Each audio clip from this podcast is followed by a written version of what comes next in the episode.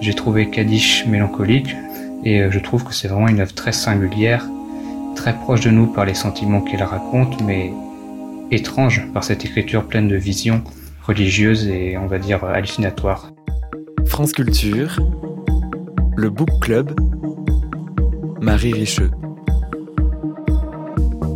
Kaddish est un long poème écrit par Allen Ginsberg, membre fondateur du mouvement artistique de la Beat Generation et publié en 1961. Quelques années plus tard, il paraît en français dans la traduction de Marie Beat chez Côte Pélieu et le revoilà version 2024 dans une nouvelle traduction signée Nicolas Richard. Avec son autre poème Hall, c'est un texte culte que nous découvrons ou redécouvrons aujourd'hui dans le Book Club, le regard halluciné, fou d'amour d'un fils endeuillé porté sur sa mère. Nicolas Richard et Bernard Comment sont nos invités pour évoquer vers 15h50, comme chaque lundi, nous sommes rejoints par Emmanuel Laurentin. Toujours à sa mission, il ouvre des livres en fonction de l'actualité. Aujourd'hui, il évoque l'attente d'une mère, celle d'Alexei Nalvani, dont le corps assassiné n'a pas encore été restitué à sa famille, et il le fait en relisant un poème d'Anna Akhmatova. Et en fin d'émission, nous jouons à trouver de la musique dans les livres grâce à vos contributions. On se quittera en chanson. Vous avez le programme. Bienvenue à toutes et à tous dans le Book Club. Bonjour Nicolas Richard. Bonjour Marie Richeux. Vous avez donc traduit Kaddish pour une édition bilingue chez Bourgois Éditeur. On vous devait aussi le même travail pour le poème Hall. Soyez le bienvenu dans le Book Club. On est ravis de vous recevoir. Bonjour Bernard Comment. Bonjour. Vous êtes auteur, éditeur, grand homme de radio, qui a fait ses heures à France Culture et ailleurs. Vous êtes spécialiste de la Beat Generation. Et ça tombe bien parce qu'on va réduire comme ça la focale de notre traditionnel questionnaire de lecture qui ouvre habituellement le Book Club. On se propose toujours de faire le portrait de nos invités en tant que ce sont des hommes et des femmes qui ont rencontré des livres dans leur vie. Je sais que c'est le cas pour vous, je sais que c'est très vaste, mais si vous voulez bien, on va réduire le territoire au seul mouvement euh, littéraire de la Beat Generation, soit Bernard Comment, quand est-ce que vous découvrez ou par quel texte vous entrez en contact avec ce mouvement-là? Oh bah, Comme beaucoup de monde, euh, je dirais que j'ai lu, j'ai commencé à lire euh, par Kerouac en 1972, j'avais 12 ans. Et euh, c'était évidemment une mauvaise lecture parce que c'était un peu pris dans le dans le mythe du, du beatnik, euh, de, de, du mouvement hippie. Et euh, je distinguerais cette lecture, cette lecture mythologique, d'une vraie lecture littéraire plus tardive. Mais comment vous tombez sur Kerouac à 12 ans? Qui vous met Kerouac dans les mains? C'était sous le manteau, hein. Ah. ça circulait. euh, voilà, c'était c'était Kerouac plus que les autres sans doute, mais Ginsberg aussi, Burroughs aussi, et, et c'était une lecture presque pas pas obligatoire, mais disons quand on était un peu en rupture de banc, quand on cherchait d'autres d'autres voies que celles de la discipline, eh bien on, on tombait dessus, mais justement on et tombait pas forcément quoi bien. De Kerouac? Moi, j'avais commencé par On the Road. J'avais aussi euh, lu euh, évidemment Les Clochards Célestes, Les Anges Vagabonds, qui, qui, qui est un faux livre, hein, puisque c'était un, une traduction amputée de la moitié du, du texte. Enfin, c'était euh, les, les, les, éditeurs faisaient un peu euh, n'importe quoi à l'époque. Et ça, c'est vraiment dans l'adolescence. À ce moment-là, vous découvrez ça. Mauvaise lecture parce qu'un peu trop tôt, du coup. Non, euh, lecture évidemment profitable parce que c'est l'ouverture d'horizons, etc. Mais la dimension littéraire, euh, mm. la dimension extrêmement importante, par exemple, de, de Kerouac, Ginsberg, euh, m'avait échappé et j'y suis revenu plus tard. Euh, euh ce qui m'a motivé à, à m'y remettre, c'était euh, une conversation que j'avais eue avec Bernard Wallet, où on s'était dit que voilà, on avait un peu relu comme ça, et puis on est reparti dans, dans, dans beaucoup de lectures, beaucoup de discussions, d'échanges, et j'ai pris la mesure là de l'extrême importance de l'œuvre de Kerouac, mais aussi de, de, de Ginsberg. Je, je, suis moins moins proche, moins impliqué dans l'œuvre de Burroughs à titre personnel, même si je l'admire évidemment. Mais euh, voilà, je suis très heureux euh, aujourd'hui que que reparaisse euh, un des deux piliers de mm. l'œuvre de, de, de, Ginsberg. Hein. Pour moi, c'est vraiment Hall et, et Kaddish, et que ça reparaisse parce que ça fait plusieurs années que, en tant qu'éditeur, je me disais il y aurait il y aurait quand même vraiment besoin de retraduire euh, de retraduire, retraduire ce livre. Je me souviens que dans Hall, il y a, il y a même à l'époque un ou deux vers qui ne sont pas traduits parce que ils sont effectivement assez obscurs et, et que le, voilà le, le, traducteur avait dit se dire euh, bon je les laisse tomber et, et c'est c'est une, œuvre de salubrité publique de, de retraduire ça. Quand vous avez 12 ans ou plus tard, à quel moment vous reprenez lecture justement dans cette grande conversation autour des œuvres de la Beat Generation? Alors j'ai jamais quitté vraiment l'univers de Kerouac. C'était un peu un grand frère pour moi. C'était quelqu'un, euh, c'était une figure comme ça. Euh, il y a beaucoup de choses qui m'intéressent chez lui. Euh, il avait, il avait ce visage sympathique. il avait une beauté mm. assez extraordinaire. Il avait le côté sportif. Moi j'ai toujours été à la fois sportif et culturel, disons, ou littéraire. Et, évidemment j'étais fasciné par par ce jeune homme qui avait eu accès à, à, à l'université euh, par ses exploits sportifs. Euh, ça n'a pas duré longtemps. Il s'est fait, il s'est fait briser euh, une, une jambe euh, et ça a été la fin de sa carrière sportive. Mais enfin, euh, et il y avait une dimension sociale très très importante. Donc euh, cette idée comme ça des classes sociales dans le sport, de la même façon qu'il y a aussi quelque chose de très social dans dans cette cette trilogie, hein, le, ce, qu'on appelait avec Bernard Wallet pour s'amuser le, le KGB, quoi, le Kerouac, Ginsberg et Burroughs. et il y a voilà, et c'est vrai que euh, c'est un retournement parce que euh, Dieu sait si c'est si c'est en jeu. Hein, je veux dire, c'est quand même euh, on, on, on, se on se moque d'eux aux États-Unis. on crée le mot beatnik sur la base du mot Sputnik. Hein, c'est donc c'est un peu les c'est les dangereux intrus soviétiques. Euh, ils sont perçus comme ça dans un dans un premier temps, et, et donc euh, c'est vrai que ces trois auteurs ne m'ont jamais véritablement quitté, mais mais Kerouac euh, plus que tous les autres. Et quel était votre rapport avec la langue anglaise? Est-ce que vous les lisiez dans le texte? Et est-ce que c'était important de les lire dans le texte? Alors la première lecture, non, mais très vite, je les ai lus en anglais et évidemment, la langue est, est, extrêmement importante. Il y a des traductions formidables. Hein. Il y a, alors, euh, On the Road, euh, sur la route, c'est une longue histoire, hein, parce qu'il y a eu une nouvelle édition euh, en, en, 2007 pour les 50 ans de la sortie de, de On the Road. Il y a eu ce qu'on appelle le scroll, le, le rouleau, euh, c'est-à-dire la vraie version voulue euh, par Kerouac qui est réapparue. Et ce qui apparaît encore plus clairement dans cette édition, c'est le rapport très singulier de Kerouac à, à la langue anglaise, qui, qui est une langue initialement étrangère pour lui. Hein. il vient, il vient de l'immigration euh, des, des Canucks euh, dans le New, dans le dans le Massachusetts à, à, Lowell, et pendant toutes les premières années de sa vie, l'anglais, c'est ce qu'il entend dans la rue. Mm. Mais chez lui, dans la famille, qui est une famille très repliée, parce qu'il y a le fameux frère, hein, euh, Gérard, euh, il, y a, il, y a, ce magnifique livre qui s'appelle Visions of Gérard, Vision de Gérard, où il évoque cet univers familial très, très fermé autour de cet enfant qui a une maladie rare, qui va mourir euh, à l'âge de 11 ou 12 ans, je sais plus. Jack Kerouac est, est, est, plus jeune, il a, il a 5 ou 6 ans de moins.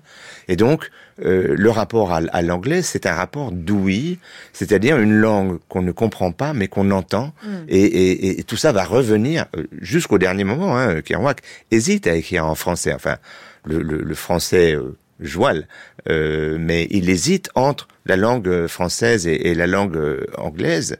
Et puis, euh, et, il va être hanté par euh, par ce choix euh, avec des rêves qu'il fait beaucoup plus tardivement, où on retrouve Ginsberg justement, puisque il fait des rêves où son père lui reproche d'avoir écrit en, en, anglais, de s'être défrancisé, et, il lui dit, euh, euh, eh bien, ton ami euh, Ginsberg, lui, ne sait jamais déjiu, c'est-à-dire des, déjuiver ou déjudéiser. Hmm. Et, et, toute cette question de la langue, elle est évidemment extrêmement importante chez Kerouac. Donc, je crois qu'on peut faire d'énormes efforts de traduction, mais la, le, côté litanique, le côté jazz glissé qu'il y a dans cette prose euh, est quand même très très difficile à restituer et il n'y a rien d'aussi extraordinaire que d'entendre Kerouac lire ses propres textes, tout comme euh, les lectures euh, de, de, de Hall ou de, ou de, de Ginsberg, par Ginsberg sont sont incroyables. On, on, en entendra tout à l'heure un petit bout. Nicolas Richard, même question. Quand est-ce que vous découvrez le, la Beat Generation? Par quel texte vous entrez dans ce grand territoire?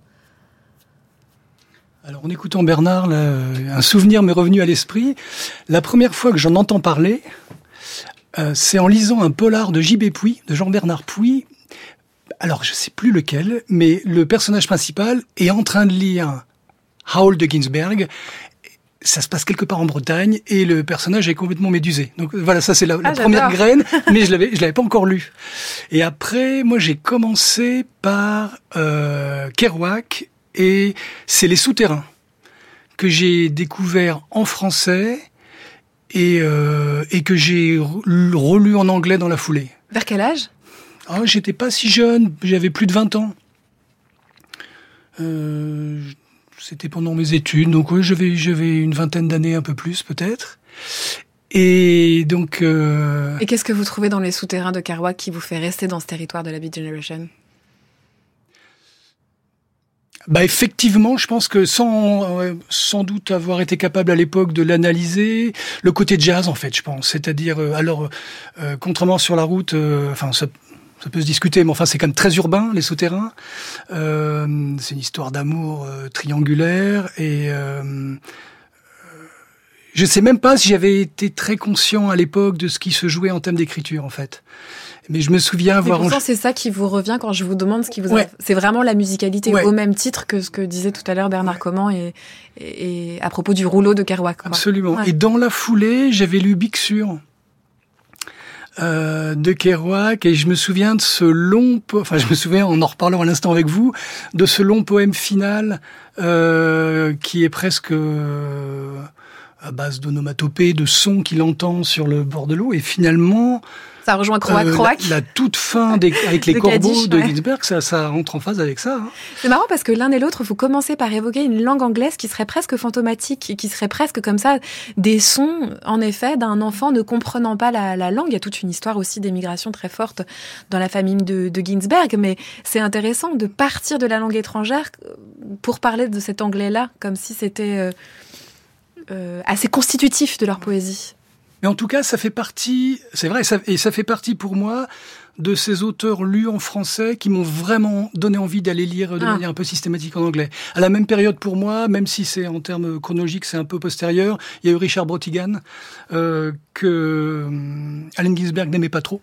C'est pas grave, il n'est pas là. Non, absolument pas grave. On lui dira pas. Euh, voilà, donc il y avait ces découvertes simultanées pour moi, et en tout cas le point commun avec ces trois auteurs, si on inclut Brotigan, c'est que les trois, je les ai découverts en français et immédiatement j'ai switché en anglais. Et en étant capable de lire en anglais ou en Ouais. découvrant aussi la lecture en anglais. Hmm. J'avais un peu lu en anglais, enfin, j'avais quand même étudié l'anglais tout le temps, euh, donc euh, mais hum, oui, il y avait quand même un dépaysement de toute façon, euh, c'est certain. ouais. Et puisqu'on va parler de Ginsberg beaucoup, euh, quand est-ce que vous découvrez Ginsberg et par quel texte? Ginsberg, c'est par Howell. Euh, sans doute à peu près à cette période, un peu plus tard. Euh, mais c'est, ça m'a moins marqué à l'époque. Rétrospectivement, c'est l'auteur euh, et les textes qui me marquent le plus parce que je situe peut-être un peu mieux ce qu'il a fait par rapport à la littérature américaine. Mais euh, sur le coup, un peu comme euh, certaines sensations qui me reviennent à l'esprit quand je repense à la lecture de, de Burroughs, les sentiments de, le sentiment de manque, de mal-être, de on comprend pas ce qui se passe, il y a des carambolages euh, mentaux. Euh, je pense que j'ai été frappé par ça et que peut-être l'essentiel m'a échappé à la première lecture au départ. Hmm. Bon, on peut rassurer nos auditeurs et auditrices, puisque et pour l'un et pour l'autre, et pour moi, on peut dire que l'essentiel échappe au départ. Voilà, c'est un, c'est un bon point de départ de se dire ça, non? Ah oui, mais c'est fondamental. Oui, Euh, il y, a, y, a, y a quelque chose qui échappe, mais euh, qui, qui peut être constitutif, hein, euh, comme comme chez Kerouac. Et il y a cette idée que la langue n'existe pas, ne se réduit pas au sens, euh, au, au sens au, au sémantique, mais que la langue, elle a une existence propre, qu'elle a une musicalité précisément, elle a comment dire une façon de couler. Euh, qui peut être constitutive autant que la recherche euh, d'une construction de, de sens. Et, et d'une certaine façon, ils ont tous été un peu à la limite de cette construction du sens. Hein. Euh, Burroughs euh, étant celui qui va peut-être le plus loin dans l'exemption du sens, puisqu'à un moment donné, euh, bon, il casse le récit d'emblée, mais après il casse même euh, la phrase et l'idée de toute construction sémantique euh, euh, longue, dans la mesure où, il introduit le cut-up, qui, est, qui est vraiment un, un geste totalement arbitraire, très très plastique d'une certaine façon, et donc qui coupe euh, cette, cette idée du récit, du récit continu. Euh, c'est lui qui va, qui va le plus loin. Euh, on le retrouve, on retrouve cette idée comme ça. Il y a des éléments narratifs, on va revenir sur le détail de, Mm. de Kaddish sans doute. Il y a des éléments narratifs chez, chez Ginsberg, et puis tout d'un coup, il y a, y, a, y a des envolées, et de la même façon euh, que euh, dans, dans On the Road et dans, dans les autres textes de Kerouac, il y a ça. Et je pense que pour euh, Ginsberg et Kerouac, ça tient aussi aux conditions d'écriture. Et, et, et sur ce point, euh, Kerouac a été de bons conseils à, à Ginsberg. C'est Ginsberg lui-même qui le dit dans un entretien. Il dit voilà, moi je, je, je cherchais un peu euh, des, des, des formes de, de, de, de médiation, hein, des formes déjà constituées, des formes poétiques, etc. Et Kerouac l'a euh, invité à s'en tenir à la version des carnets, c'est-à-dire à la, à la, à la version euh, euh, de, de, de, de, la, de la pureté, de, la nudité comme ça. Et c'est pour ça que... Même s'il raconte qu'il a beaucoup retravaillé Kaddish.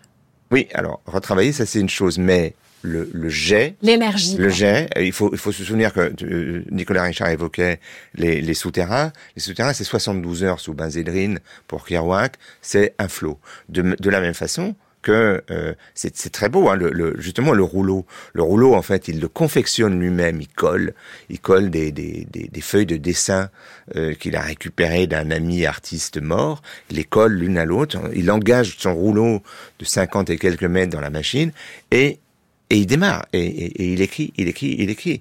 Euh, il y a cette idée comme ça que, eh bien, plus on est dans cette espèce d'hallucination produite aussi par la fatigue, Mm. plus on, on- on- on- comment dire, on, on éloigne et on s'affranchit des moules euh, déjà constitués de la narration, etc.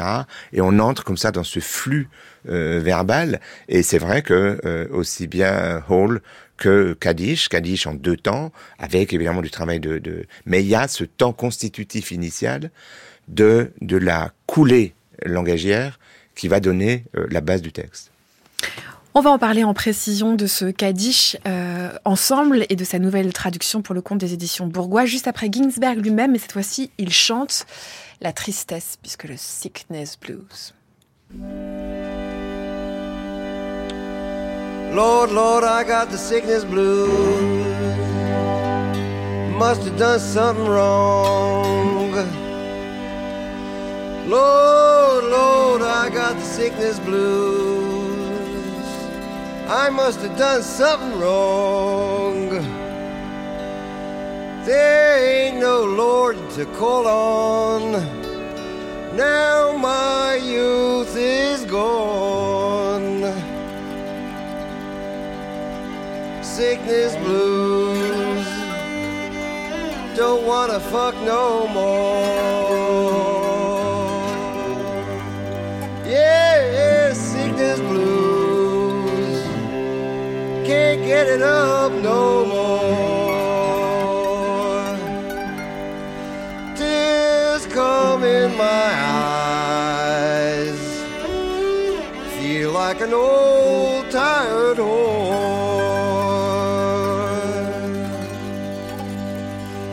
I went to see the doctor. He shot me with poison germs. Went to see the doctor.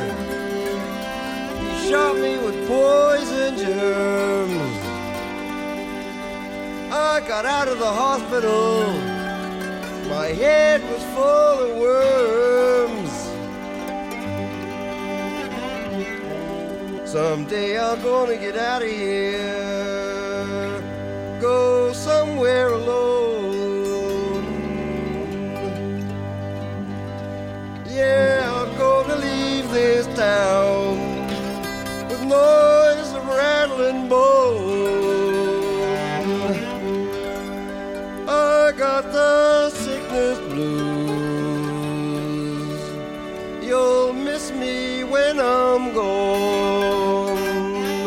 France Culture, le Book Club, Marie Richeux.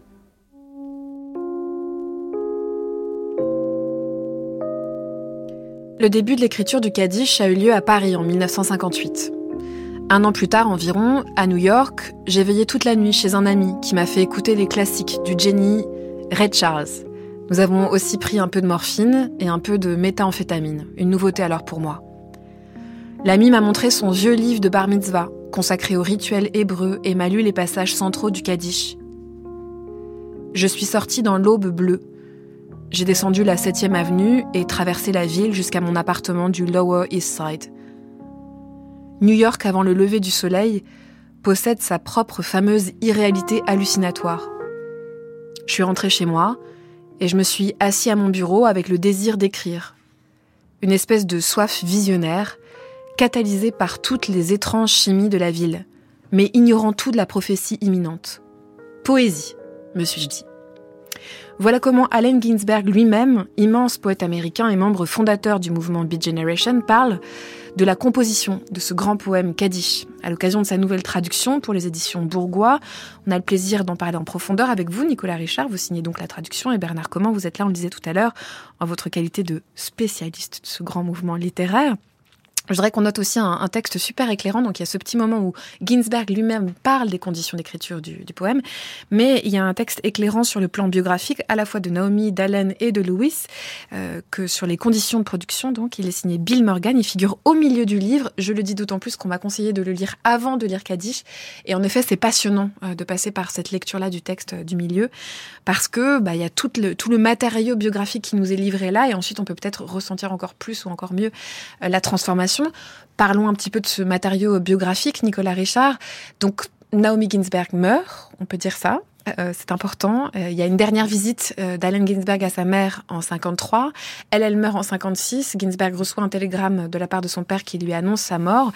Et puis après ça, il faut quelques années, plusieurs essais, une difficulté d'écriture pour que Ginsberg se lance dans l'écriture du poème, comme il l'a raconté là. Est-ce qu'on dit quelques mots de Naomi Ginsberg? Qu'est-ce qu'il faut savoir d'elle? S'il faut savoir quelque chose avant de se lancer dans Kaddish. Bon, ça c'est une vraie question ah euh, méthodologique. Et effectivement on, peut trancher d'une façon ou d'une autre parce que on peut effectivement euh, se plonger dans le poème et être bombardé d'émotions avec plein de choses qui nous échappent et c'est pas nécessairement gênant. Ou bien on peut on, peut avoir ces repères biographiques qui, qui peuvent être utiles. En tout cas euh, à mon sens en un second temps il est il est vraiment utile parce que on comprend aussi comment le poème s'est élaboré. Mm. Euh, sur euh, Naomi, donc la mère de l'auteur à qui euh, est dédié ce Kaddish, elle naît en 1894 en Russie. c'est dès 1905, je crois, que sa famille émigre en raison de, des fréquents pogroms qui ont lieu sur place. Le père est venu d'abord avec son frère, il me semble. les enfants arrivent ensuite. Ils sont quatre frères et sœurs. Euh, la famille s'installe euh, dans le Lower East Side, Orchard Street. Le père a une, euh, un magasin de confiserie. la légende raconte que c'est là qu'elle mange ses premières tomates. J'en parle parce que le, poème y fait allusion de manière un peu oblique. Vénéneuse, Voilà selon la propagande russe, les tomates euh, américaines, les tomates capitalistes étaient nécessairement vénéneuses. Euh, donc c'est plutôt euh, Naomi, la mère de Allen Ginsberg, est plutôt une bonne élève. elle, elle fait partie des rares étudiantes à, obtenir son, à finir le lycée, l'équivalent du baccalauréat. Elle fait des études pour devenir institutrice. Elle commence à exercer en tant qu'institutrice.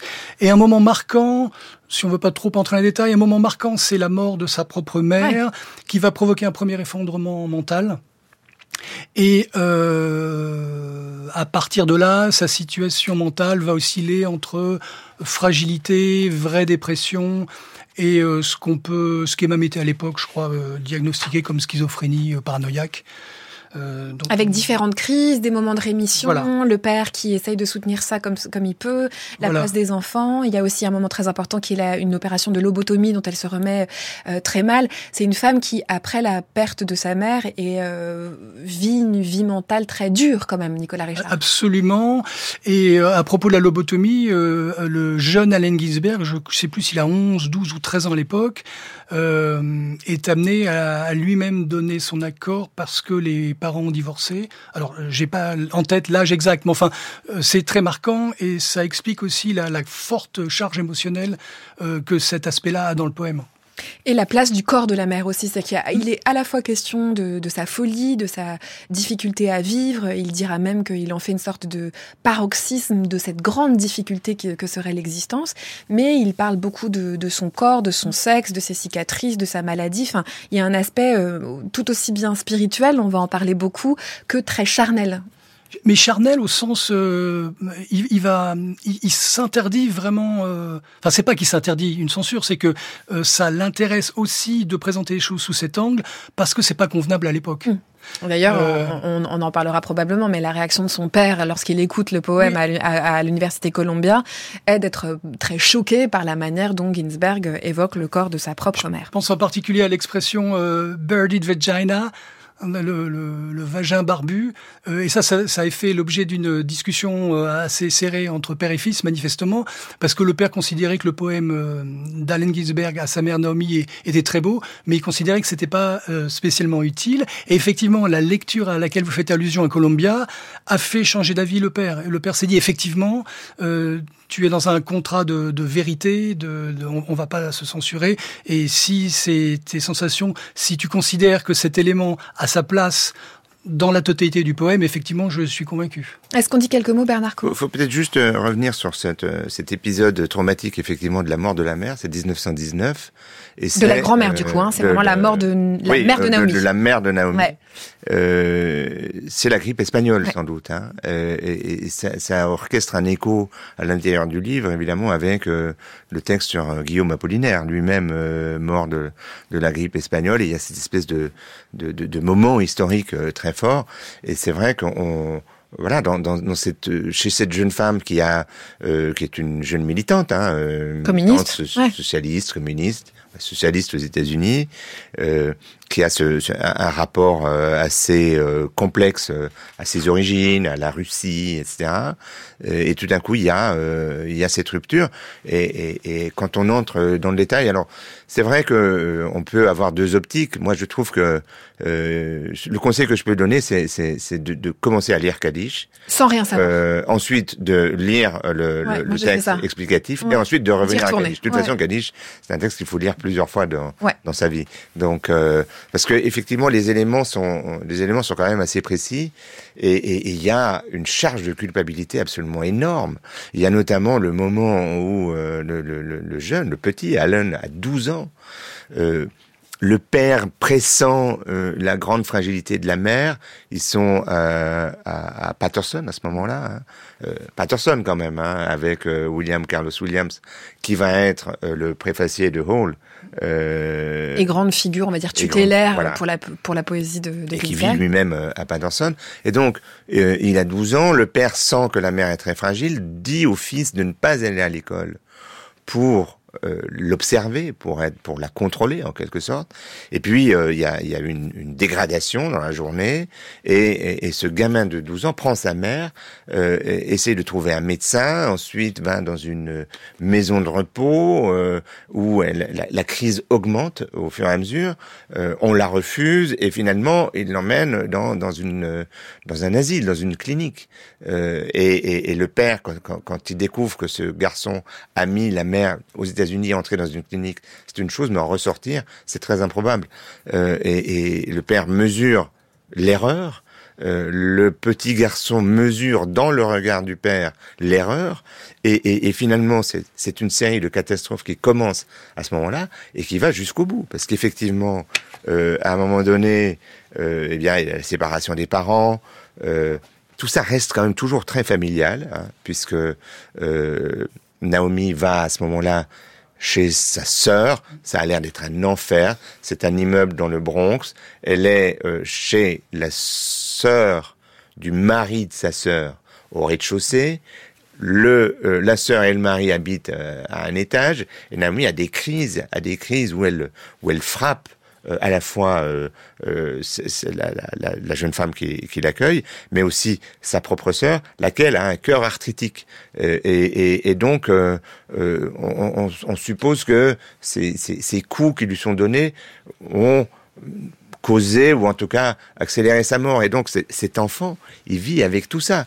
Euh, est-ce qu'on peut dire que, que Kadish, pardon, j'avance que je vois l'heure tourner, mais est-ce qu'on peut dire que Kadish redigère ça ou retraverse ça bien des années plus tard Alors, après la mort de Naomi D'abord, ce qu'il faut dire, c'est que, euh, comme Nicolas Richard l'a dit, euh, 56, euh, Ginsburg a échappé à sa mère. C'est très important parce que il a réussi ce que Kerouac a raté.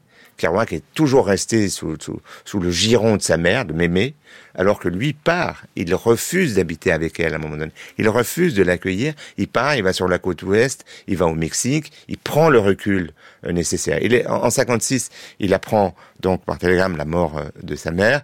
Son père lui dit que c'est pas utile de rentrer.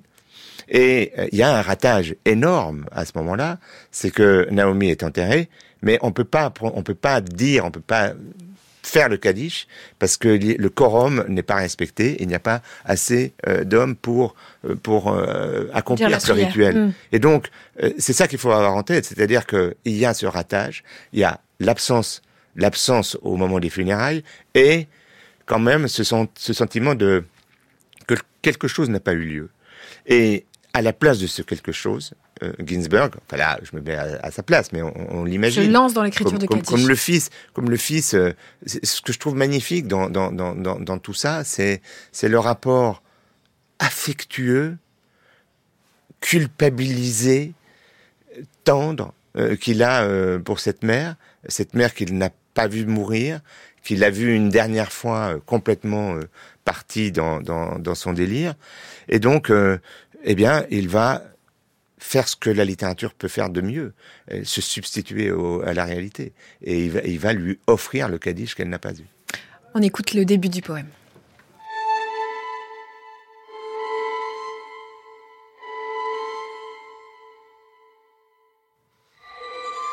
Étrange maintenant de penser à toi, parti sans corset ni yeux, alors que je marche sur le trottoir ensoleillé de Greenwich Village, centre de Manhattan, clair midi d'hiver, et je n'ai pas dormi de la nuit.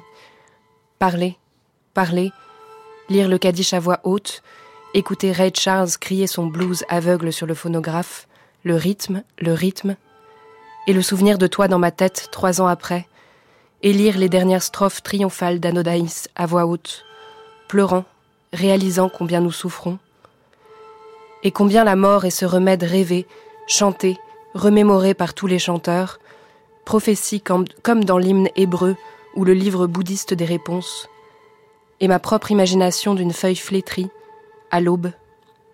Rêver en arrière à travers la vie, ton temps, et le mien accélérant vers l'apocalypse, le moment final, la fleur brûlant dans le jour, et ce qui vient après, revenir à l'esprit proprement dit qui vit une ville américaine en un éclair, et le grand rêve de moi ou de Chine, ou de toi et d'une Russie fantôme, ou d'un lit froissé qui n'a jamais existé.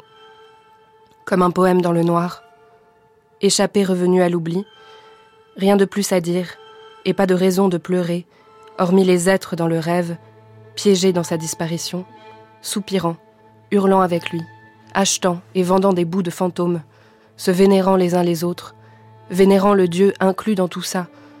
Désir ou inévitabilité Tant que ça dure, une vision Autre chose encore elle jaillit autour de moi, tandis que je sors et marche dans la rue.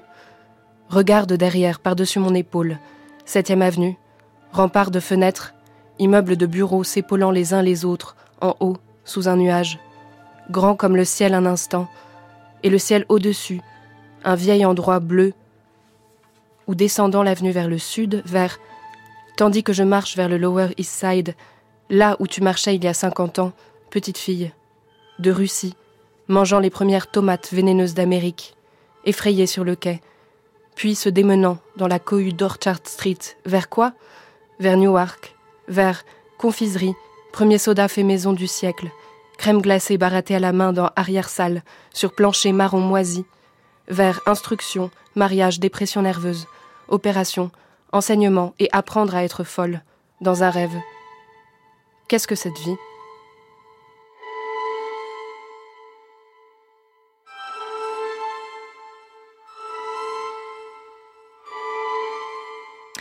Kaddish d'Allen Ginsberg au programme de votre book club cet après-midi sur France Culture, dans la traduction de Nicolas Richard pour les éditions Bourgois que vient de lire euh, Oriane Delacroix. C'est le début du poème. On aurait eu envie que ça ne s'arrête pas. C'est vrai que c'est vraiment aussi la force de ce poème-là, c'est d'être dans la fameuse rythmique dont parle Ginsberg lui-même. Bon, il y a plein de choses à dire. Je dis d'emblée que nous n'aurons pas le temps. Euh, je crois qu'en écoutant ce, passage, on entend la transformation du matériau biographique dont on parlait. Voilà. Donc là, on entend bien, à partir de tout ce que vous avez dit, Bernard Comment et Nicolas Richard, comment le poème le concasse, le travail, le, le, revomit presque. Euh, mais ce qui me paraît intéressant, c'est la superposition des, corps. il est en train de marcher dans la ville, et en fait, il sent ou il voit sa mère qui marche. Il arrête pas de dire ta mort, ma mort, moi, toi. C'est pas que la mort de sa mère dont il est question, Kaddish. C'est aussi la mort ou sa mort ou son rapport à ce que c'est que l'existence ou le-delà de l'existence, etc. Est-ce que vous pouvez nous dire quelques mots l'un et l'autre, l'un ou l'autre, de la dimension quand même spirituelle de ce Kaddish dès le titre? Bah, ce, qui, ce qui est marquant, et ce qui est lié à la dimension spirituelle, c'est la façon dont il travaille avec le temps, en fait. Puisqu'il explique le début du poème qu'on vient d'entendre, là, qui a été magnifiquement lu. Euh, il, il, il, utilise en anglais l'expression euh, recollection data, c'est-à-dire que il vient de passer cette nuit à discuter. Ils ont pris de la morphine et du speed. Et en un premier temps, ce poème consiste à, à prendre des notes sur ce qui vient de s'être dit. Mmh. Et il marche, donc il part de l'ouest, il retourne vers de la 7e avenue, je crois, il, il, va vers East Village, et euh, il se rend compte qu'il marche euh, sur, sur le les territoire. Ouais, il arrive, sans doute, il passe, il passe par le sous Aston Street, on peut imaginer qu'il passe littéralement à Orchard Street. Et donc déjà, il y a, il y a ce temps-là qui, qui joue et qui est vraiment une dimension de, de, spiritualité. Et donc là, on est dans la, la première partie qu'il appelle proème. Et dans la deuxième partie qu'il appelle en anglais narrative, qui est en, le récit, euh, il explique que euh, il faut quand même qu'il se donne à lui-même quelques éléments biographiques et il insiste en disant euh, ce sont des éléments biographiques que je suis seul à connaître dans cette famille extrêmement serrée, extrêmement tordue. Euh, j'ai besoin de ces éléments pour traiter ce sujet.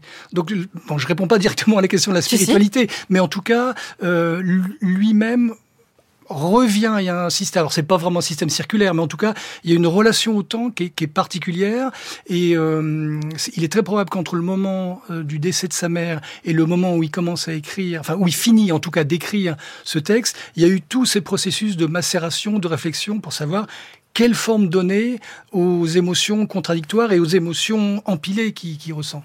Parce qu'il y a quelque chose, j'utilisais le mot concassé, mais on entend bien quand même dans la manière dont le, le verbe nous arrive que beaucoup de choses nous arrivent en même temps, Bernard Comment. Il, il dit lui-même, il y a des visions qui sont, qui sont superposées, des visions du son, euh, euh, des corps, du temps. Enfin, il y a quelque chose qui est, c'est comme une vague.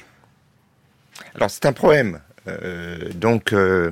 On, la construction de ce Kaddish est très belle. Hein. Il y a cette scène d'ouverture où en quelque sorte il va, il va poser sur la table euh, les, les, les, grandes lignes hein, de, de, de, cette vie et de son rapport à cette vie et, et des circonstances du démarrage de l'écriture, puisque il effectivement euh, il est allé chez un ami euh, assez loin d'où il habite. Euh, il a passé la soirée, la nuit à discuter. Ils ont lu. Cet ami lui a expliqué des choses sur ce qu'est le Kaddish, etc. Euh, donc il, il, se sent euh, pas armé, mais il est tout à coup il est chargé porteur, de ça. Ouais. Euh, il est porteur de, de, de cette possibilité. Hein. Et il rentre chez lui avec cette force que peut donner tout à coup une idée. Euh, une idée, voilà, le Kaddish. Je vais faire le Kaddish de ma mère. Et donc il y a, il y a cette, euh, il y a cette scène euh, d'exposition où lui-même se met, euh, se met en jeu, effectivement. Et, euh, et les autres il, parties du poème? Il y, a la, il y a à la fois, si vous voulez, je pense, dans, dans le, le geste du Kaddish, une façon d'acter la mort, mm. mais de la conjurer aussi. C'est-à-dire, on, on, acte euh, une vie éteinte, mais on, on, fait revenir le mort. Et, et c'est ce que vous notez euh, très justement. C'est-à-dire que le, elle est là. Euh, au début, elle est là, elle est, elle est dans sa foulée, euh, et il va vers où elle, où elle a passé un, un, temps de sa vie. Et ça, c'est, on peut appeler ça spiritualité, et Dieu sait que Ginsberg va beaucoup aller hein, du côté de, de la spiritualité, euh, mais en tous les cas, il y a, euh, il y a ce que met en, en, général la grande littérature quand elle s'occupe de la mort, et Dieu sait que la mort est, est une obsession hein, de, de, de, toute la, la, la Beat Generation, c'est vraiment euh, le, le, le, rouleau de, de, de, de Kerouac commence par la mort du père et finit par la mort de Dean Moriarty, euh, du père de, de Dean Moriarty. Donc euh, il, y a ce motif de la mort, mais il y a aussi cet effort de ne pas s'en tenir au caractère strictement indialectique de la mort, et par la littérature, par l'apostrophe, par la construction d'un kaddish, faire en sorte que l'être mort ne soit pas tout à fait mort. D'ailleurs, vous parlez de par la littérature, ça me fait parler vraiment, ça, me fait penser au côté très transitif d'une traversée et, au fait que la littérature peut traverser la mort, voire arriver après. J'évoque là la lettre que reçoit Ginsberg posthume de sa mère. C'est très beau, c'est-à-dire que il reçoit les derniers mots de sa mère après que sa mère euh, est morte.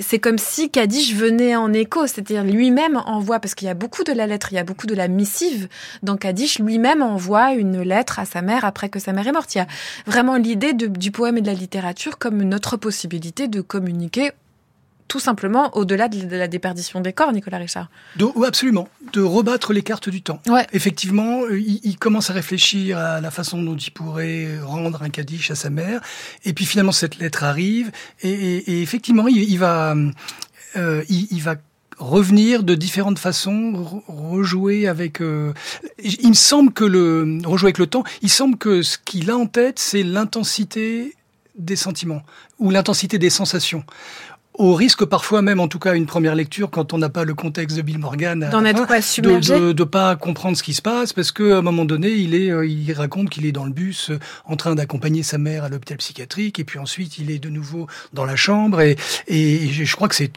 complètement, enfin c'est une évidence que c'est complètement assumé, et que ce travail sur le temps a pour fonction de, de, faire sentir le... Jusqu'à arriver à la scène dont on disait tout à l'heure qu'elle est très onomatopée, et les fameux euh, peau euh, qui, qui, qui coasse alors qu'il est dans le cimetière. D'un seul coup, c'est à la fois elle est là, elle est pas là, ou elle est sous la terre. Je voudrais qu'on écoute euh, la voix de notre auditeur Thomas. Il a lu votre traduction Nicolas Richard de Kaddish et il vous adresse quelques questions. Bonjour le Book Club, bonjour Nicolas et bonjour Bernard. Ginsberg est beaucoup moins connu que Kerouac, peut-être parce qu'il était moins accessible ou peut-être que son œuvre et sa personnalité ont trouvé moins d'écho que son camarade, notamment en France, mais je trouve que c'est une œuvre qui caractérise encore plus les enjeux politiques, philosophiques et littéraires de son époque. J'ai trouvé Kaddish mélancolique, plus immédiatement spirituel et moins abrasif que, que Howl, et euh, je trouve que c'est vraiment une œuvre très singulière, très proche de nous par les sentiments qu'elle raconte, mais étrange par cette écriture pleine de visions religieuse et on va dire hallucinatoire. Et je voulais savoir quels ont été les enjeux de cette retraduction pour notre époque après tant d'années après son écriture. Merci beaucoup Thomas pour euh, cette lecture et pour cette question. Bah, c'est directement adressé à vous, Nicolas Richard. Quels enjeux de traduction si longtemps après la première traduction vers le français? J'ai vérifié en venant, là, la première traduction française, c'était 1976. 13, non? Ah, ok, 16. Ah, bon, en tout cas, ça fait 50 ans. Ouais. Euh, donc l'enjeu, alors de manière un peu contre-intuitive, euh, une retraduction en général, mais celle-ci en particulier, n'a pas pour euh, vocation de, de, rendre plus moderne, de faire plus à la dans l'air du temps, absolument pas. Moi, mon, mon réflexe, ça a été vraiment de retourner à l'anglais et d'être le au, plus proche de ce qu'a fait l'auteur. Et ce qui est formidable avec un avec une œuvre comme euh, comme celle-ci, c'est que elle a été étudiée. Pas mal par les universitaires et elle a été beaucoup commentée aussi par euh, Ginsberg lui-même. Donc pour le traducteur, c'est quand même très utile de d'avoir toutes ces ressources en fait. Vous avez été vers ça? Vous Absolument. appuyé là-dessus? Absolument. je remercie officiellement euh, quatre personnes, euh, dont euh, deux universitaires qui ont personnellement, qui sont aux États-Unis, dans l'État de New York, et qui ont enseigné, côtoyé Ginsberg et qui ont enseigné Ginsberg. Et donc, je leur ai posé des questions parce que. Mais concrètement, c'est quoi? Vous êtes au travail à la table, vous avez le poème devant les yeux, Kaddish. Quelles sont les questions, voilà, auxquelles peuvent répondre des universitaires qui ont étudié? Vous, Ça vous pousse quoi comme problème ce ah bah, Une question très concrète. On vient de l'entendre là tout à l'heure dans la lecture. Euh, on, parle des, bâtiments qui sont high under the cloud, je crois. Et euh, donc ça, c'est une question simplissime en anglais, mais high, donc c'est la hauteur des immeubles, mm-hmm. mais high, il vient de prendre de la morphine et du speed, donc on peut considérer qu'il est high. Et donc une des questions, enfin un type de question que j'ai souvent posé à des universitaires américains, c'est alors c'est quoi? C'est ça ou c'est ça? Et mm. systématiquement, comme un seul homme, ils me disaient tous, mais c'est les deux justement. C'est alors la question c'est qu'est-ce qu'on entend en premier? Et qu'est-ce que vous rendez et comment vous rendez ce c'est les deux en français? Bah absolument. Et, donc évidemment. Euh, euh, bah là, là, typiquement, on a bien entendu que je suis obligé de renoncer à une version parce qu'il faut, il faut garder. Il le dit dès le début, hein, de rhythm, de rhythm. Donc, ce qui est important, c'est le rythme. Enfin, c'est aussi ça qui est important. Donc il n'est pas question d'apesantir le texte dans une version française. Donc il, faut garder cette, cette chose-là. Euh, oui, vous avez commencé tout à l'heure quand on, parlait au tout début de l'émission de votre rencontre à l'un et l'autre avec ce mouvement littéraire, par tous les deux nous parler de la musicalité, mais une musicalité que je trouvais très belle, c'est qu'elle était étrangère, comme en dehors du sens, non rattachée uniquement au sens. Or, traduire, il y a quand même des questions de sens. Enfin, vous êtes, vous êtes tout le temps en train de vous trimballer ah, des questions absolument. de sens. Absolument. Si je pouvais lire un tout petit passage en anglais, parce que là, on a à la fois euh, les allitérations, les assonances, les rimes intérieures en, en, quelques mots. C'est bien, c'est Et, et ça montre aussi les limites de la traduction, ce qui fait que j'invite tout le monde à le lire en anglais s'ils peuvent. Mais voilà, c'est dans, la, dans le premier chant. Magnificent, more, no more, marred of heart, mind behind, married, treat, mortal, changed, ass and face done with murder. Beaucoup de M. Donc on entend les M, on entend les, les sons de Reine, etc. Et donc ça, euh, euh, il va y avoir de la déperdition en français. Ouais, parce que vous ne pourrez pas dans la traduction retrouver ce chant-là euh, ginsbergien. Alors, pardon. Juste pour terminer sur la, cette petite question de traduction, donc je ne peux pas. En revanche, mon, mon devoir, vraiment, c'est d'en prendre conscience, de l'entendre, de le remarquer et de voir dans quelle mesure je peux éventuellement faire sentir ce phénomène-là ailleurs. Et comment? Eh bien, par exemple, quand euh, j'ai le choix, là, par exemple, ce mind behind, ce, cette euh, rime interne, euh, je peux essayer de la faire réapparaître à un autre endroit, hmm. parce que lui l'a fait, en, en, étant absolument fidèle au sens, mais en ne mettant pas une croix définitive en disant bah tant pis c'est fini. Les faits, on l'aura peut-être pas au moment où le poème initial le produit, mais un peu plus tard, c'est bien qu'on l'aura quand même. Voilà. Et là, pardon. Ce qui, est, très beau euh, dans cette traduction, c'est d'abord, euh, je trouve que c'est d'une position modeste. Euh, et, et, et c'est très réussi, et parce que un des gros enjeux pour traduire euh, Ginsberg, c'est de restituer à la fois le staccato sémantique qu'il y a, c'est-à-dire les grandes ruptures sémantiques en permanence, et le glissando, mm. euh, le glissando de la sonorité, etc., qu'on entend quand lui-même lit euh, ses textes. Et, et, conjuguer ces deux, ces deux choses, euh, regrammaticaliser parfois, mais pas trop, euh, je trouve que l'équilibre est, est, vraiment très réussi. Vous en parlez l'un et l'autre, je crois qu'on va quand même entendre un tout petit peu de Ginsberg qui lit le Kaddish. Another year. I left New York. On West Coast, in Berkeley Cottage, dreamed of her soul, that through life, in whatever form it stood in that body, ashen or manic, gone beyond joy, near its death, with eyes, was my own love in its form. Thee, Naomi, my mother on earth still, send her long letter and wrote hymns to the mad. Work of the merciful Lord of poetry that causes the broken grass to be green, or the rock to break in grass, or the sun to be constant to earth, sun of all sunflowers and days on bright iron bridges, what shines on old hospitals as on my yard. Returning from San Francisco one night, Orlovsky in my room, Phil Whalen in his peaceful chair, a telegram from Jean, Naomi dead.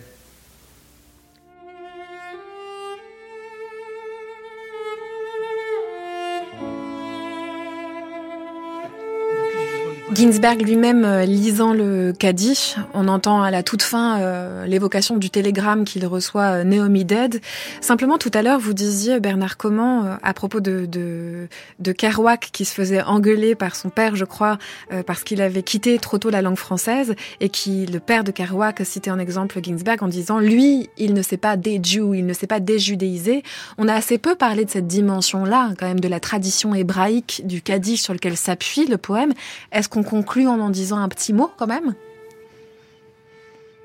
Nicolas Richard bah, En fait, la, la culture euh, hébraïque ou judaïque est relativement faible dans la famille Ginsberg quand même, hein, puisque euh, c'est justement son le, copain avec qui il passe une partie de la soirée qui, lui lit en hébreu le Kaddish. Mm. Il n'était pas très informé de ça. En revanche, ça a été, au fil de son œuvre, l'objet d'une reconstruction mais on, on, il a, il a mais pas qu'est-ce qui mais qu'est-ce qui demeure de ce rituel-là, qui est un rituel de, voilà, quand même de, de diction au moment euh, du, de l'enterrement. Qu'est-ce qui demeure dans le poème de Ginsberg?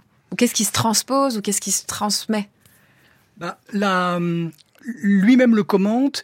Il, il, il dit que euh, il avait en tête la lecture en hébreu euh, par son copain ce soir-là. Par son copain quand il a commencé à écrire. Donc là, c'est presque une histoire de scansion, de rythme, pas, uniquement, mais il, il, avait aussi bien, il avait euh, du chalet en tête, puisqu'il le cite au départ, mais, mais cette, euh, cette litanie... Mais comme à égalité avec le Red Charles qu'il cite aussi, vous diriez ça?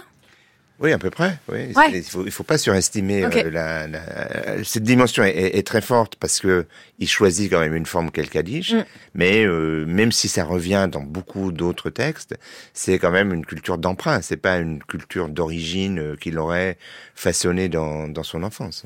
De, même que dans Raoul, par exemple, il fantasme une culture catholique et la figure du Christ en croix. Euh, c'est moins une tradition familiale qu'une reconstruction. Et puis, comme le disait Bernard Comment, euh, il va être euh, Ginsberg qui va vivre longtemps, lui, pour le coup. c'est une découverte, des, recherche des spiritualités. Bien au-delà du judaïsme. Voilà. Enfin, varié. Et, Merci beaucoup à tous les deux. Restez avec nous. Merci d'avoir évoqué le Kaddish. France Culture le Book Club, Marie Richeux. À cette heure-ci, dans le Book Club, tous les lundis, nous avons rendez-vous avec Emmanuel Laurentin. Votre mission, Emmanuel, depuis le début de la saison, c'est d'ouvrir des livres en fonction de l'actualité. Franchement, je me dis, mais Comment est-ce qu'il a fait pour accepter cette mission au vu de l'actu bah, que vous vous euh, Marie Richaud me l'a demandé avec un grand sourire et je me suis dit allez je vais le faire quand même. Euh... C'est l'histoire d'une mère aussi dans votre chronique Emmanuel. Elle s'appelle Lyudmila et c'est la mère d'Alexei Navalny. Qui recherche le corps de son fils. Cette attente tragique m'a conduit à ressortir de ma bibliothèque un recueil de poèmes éternels le Requiem d'Anna Armatova dans la très belle traduction de Sophie Bénèche chez Interférence, mais j'en ai une autre aussi, on pourrait en parler. En 1937-1938, elle attendait la sortie de son fils de la prison des Croix à Leningrad, où il était enfermé pendant la grande terreur stalinienne.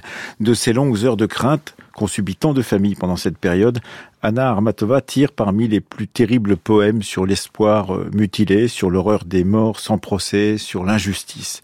Dix-sept mois que je hurle, je te crie de revenir.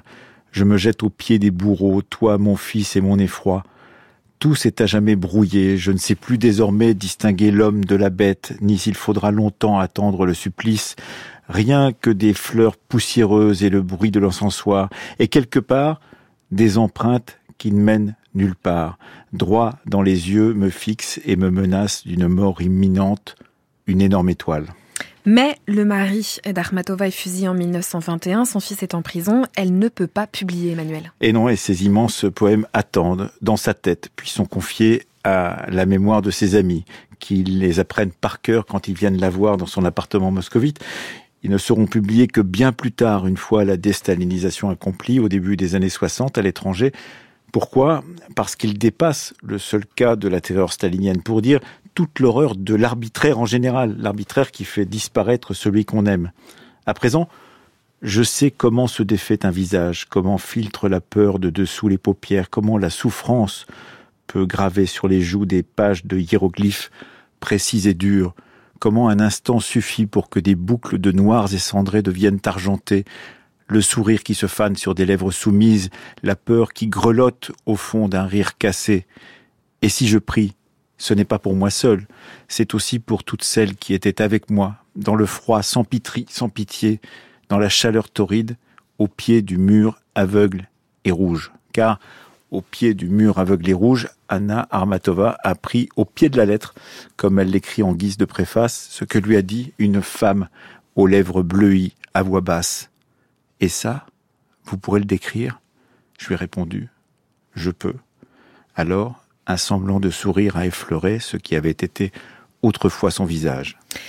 Parler pour les autres Russes et ne pas les quitter, c'est la vie qu'avait choisie la poétesse Armatova qui mourut à Moscou en 1966. Car, comme elle l'écrit en 1961, en ouverture de cet incroyable requiem, il faut vraiment le lire, non, je n'étais pas sous un ciel étranger, ni réfugié sous une aile étrangère. J'étais alors aux côtés de mon peuple, là où pour son malheur mon peuple se trouvait. Je ne sais si une fois son corps retrouvé, Alexei Navalny aura droit à un requiem. Mais comme pour tous les Russes victimes de l'arbitraire du pouvoir, celui d'Armatova, le requiem d'Armatova, lui offrira la grandeur qu'une mort dans une colonie pénitentiaire avait voulu lui enlever.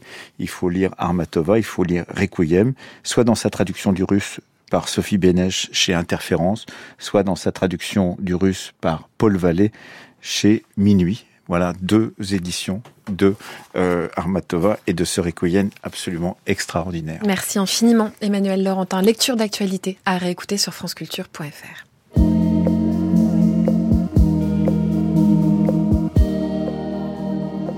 bon, quelle émission, un Kaddish et un Requiem. C'est l'heure du grand jeu des pages musicales. C'est l'auditrice Tiffany qui nous a écrit via le mail du Book Club. Elle a choisi un extrait du livre Les Échappés de Lucie Taïeb. Je rappelle le principe du grand jeu des pages musicales. Vous êtes en train de lire un livre. Au cours de ce livre, quelle qu'en soit la forme, eh bien, il y a un air musical qui est évoqué. Vous faites une photo de ce passage. Vous nous l'envoyez ou bien par le mail lebookclub.radiofrance.com ou bien par l'Instagram. Je reviens au choix de Tiffany. C'est donc Les Échappés de Lucie Taïeb. Au fil des saisons, dans ce livre, c'est le parcours de femmes vers l'émancipation. Échappant à un pouvoir autoritaire décidément et destructeur, elles ont choisi la fuite par instinct de survie.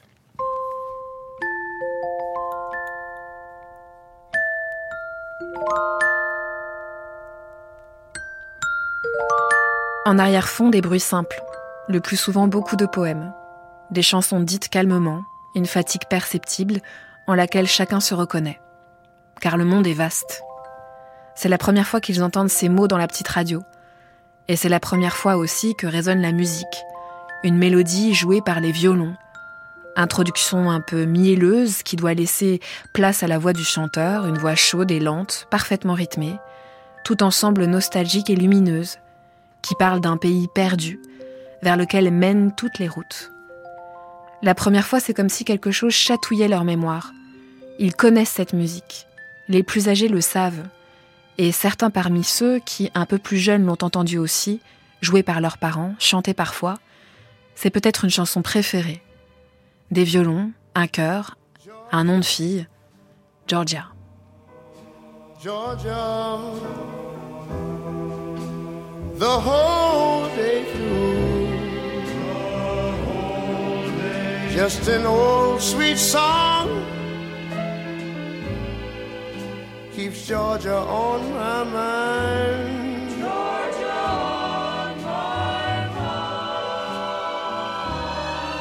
I said, uh, Georgia, Georgia, a song of you song of comes as sweet and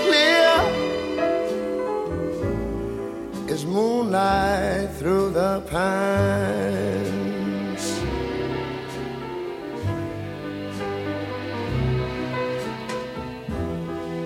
Other arms reach out to me.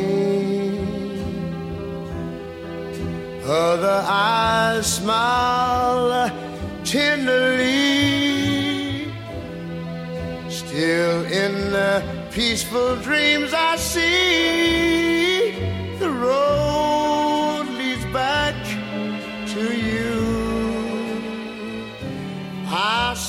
Merci beaucoup Nicolas Richard d'avoir été avec nous dans ce book club.